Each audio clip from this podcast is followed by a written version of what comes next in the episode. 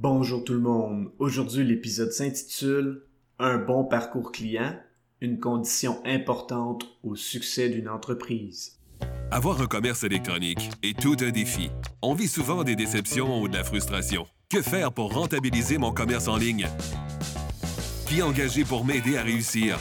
Comment évaluer le ou les professionnels qui ont le mandat de rentabiliser mon commerce électronique et de le transformer en véritable actif numérique? Vous écoutez Commerce électronique et actifs numériques avec Nicolas Roy. La raison d'être de mon podcast est très simple. C'est d'aider les propriétaires de commerce électronique à comprendre, contrôler et posséder leur commerce électronique et les composantes qui l'entourent. Parce que je crois sincèrement que c'est la meilleure manière de rentabiliser à court terme et de se bâtir des actifs numériques qui prennent de la valeur à long terme. Que ce soit pour rentabiliser le coût de la publicité de ses efforts SEO ou simplement de survivre, le taux de conversion et la monétisation de votre site web sont essentiels. Pour qu'une entreprise en ligne performe bien au niveau des ventes, il faut principalement trois aspects. Un ou plusieurs produits ou services de qualité, une bonne conception-rédaction, soit des textes persuasifs, et un parcours client bien pensé. Dans cet épisode, on va traiter du parcours client avec des explications et des histoires pour bien illustrer le tout.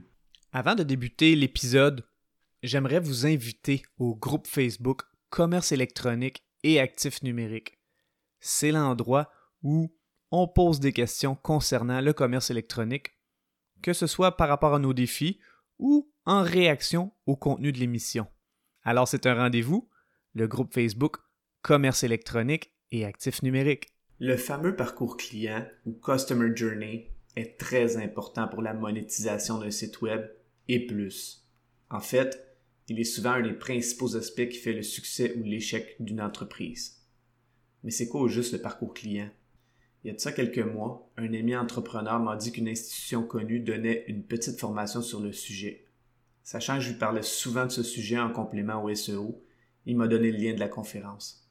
J'ai décidé d'y assister et j'ai été un peu déçu de l'information qui a été partagée. Dans ce webinaire, ils ont présenté ces cinq étapes pour une meilleure expérience client en ligne. 1. Définissez votre marché cible. 2. Comprenez votre client. 3. Optimisez votre site web. 4. Adaptez votre marketing. 5. Mesurez et optimisez. Bien que ce soit de bonnes étapes, et bien qu'ils aient expliqué ces cinq étapes, j'ai été déçu de la présentation pour trois raisons. La première est que si j'avais été un entrepreneur sans connaissance en marketing numérique, j'aurais été frustré d'investir du temps et de ressortir avec aucune idée de comment appliquer le tout. C'était même mélangeant. Deuxièmement, j'avais l'impression que c'était le but de la présentation pour vendre la consultation. Troisièmement, cette liste est intéressante, mais elle est un hybride entre l'expérience client et le processus de l'entreprise et de l'entrepreneur. Le parcours client devrait être beaucoup plus orienté vers le client et voici des étapes qui se concentrent sur cet aspect. 1. Attirer l'attention du client potentiel pour qu'il sache que vous existez. 2. Engager le client potentiel avec du contenu de qualité.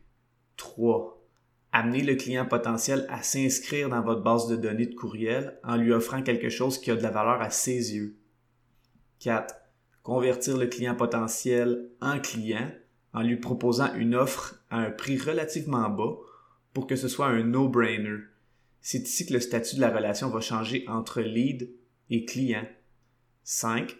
Générer de l'excitation face à l'achat du nouveau client en lui offrant beaucoup de valeur. 6. Faites progresser le client dans l'échelle de valeur offerte avec des offres nécessitant de plus gros investissements de sa part. Par exemple, pour moi, je peux offrir un livrable SEO et ensuite aller vers un forfait mensuel tout inclus. 7.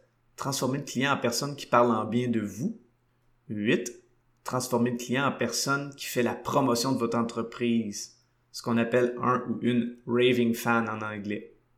Si vous suivez ces étapes qui miment une relation normale, vous avez plus de chances d'avoir du succès.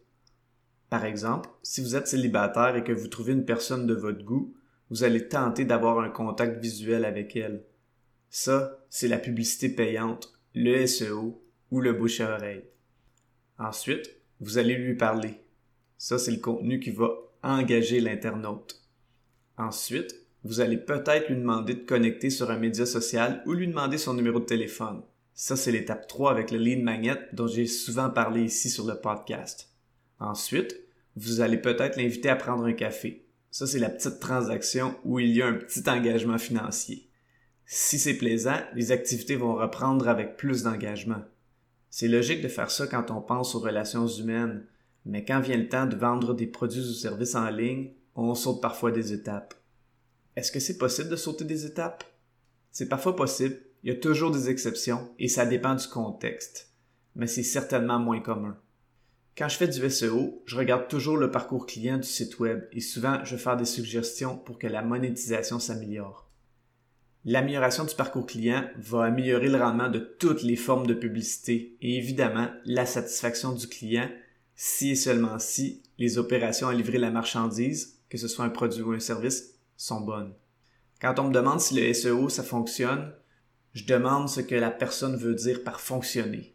Si la personne me dit si ça rapporte de l'argent, je réponds oui, si et seulement si le parcours client est bien pensé selon les principes progressifs des relations humaines, si le produit ou service est bon, et si la rédaction persuasive est au point pour que le message de l'image de marque soit bien aligné avec la clientèle ciblée. Je vous remercie beaucoup d'avoir écouté l'émission.